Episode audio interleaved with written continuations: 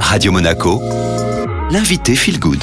Comme tous les jeudis, je retrouve Valérie Poussig, la fondatrice dans Chemin vers Soi 06. Vous êtes expert Feng Shui. On poursuit sur la lancée du Feng Shui. Vous nous aviez expliqué la fois dernière qu'il y avait euh, plusieurs grilles de lecture, hein, euh, tout simplement pour procéder à une analyse complète. Aujourd'hui, on va parler de l'école de la forme chinoise et les animaux symboliques. Alors, qu'est-ce que c'est Valérie? Alors Julia, en feng shui tout compte. Tout va avoir une incidence sur les énergies qui traversent la maison, et notamment le paysage dans lequel celle-ci est implantée. C'est ce qu'étudie l'école de la forme chinoise, et c'est ce par quoi on commence quand on fait une étude complète de feng shui.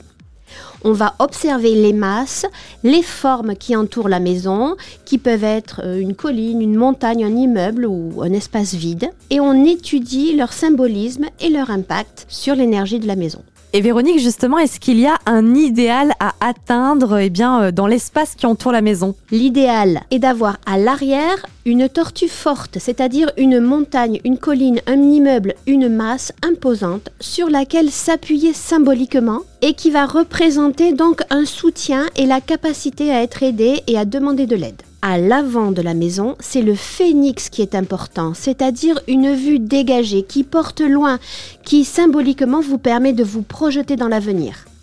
Le phénix est l'union du yin et du yang, du féminin et du masculin. Il représente l'équilibre des forces qui permet l'ouverture et l'équilibre dans la vie humaine. L'idéal est qu'il soit représenté par une petite colline, une butte, une maison basse qui marque un but à atteindre mais qui laisse la vue dégagée. À gauche, le dragon est une énergie yang qui représente la force du masculin, la capacité à faire, à se mettre en action, à être relié au monde extérieur. Donc, il faut à gauche de l'habitation une masse, colline, immeuble, toujours pareil, qui symbolise ce dragon, qui soit idéalement plus élevé que celle devant se trouver à droite et qui va symboliser le tigre.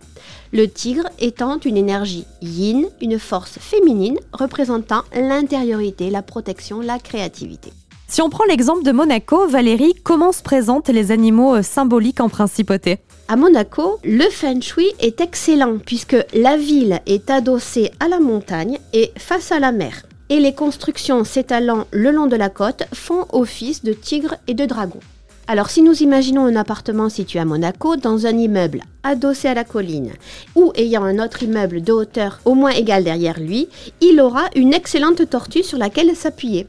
Si il a une vue dégagée avec en premier plan d'autres immeubles, ou le port par exemple, ou un point de mire, et la mer en second plan, il pourra sereinement aller de l'avant et voir ses projets réalisés dans un délai raisonnable. Et si, comme nous l'avons vu, il y a d'autres édifices à droite et à gauche de l'immeuble, le tigre et le dragon seront représentés, les forces yin et yang seront présentes pour participer à une vie pleine et prospère.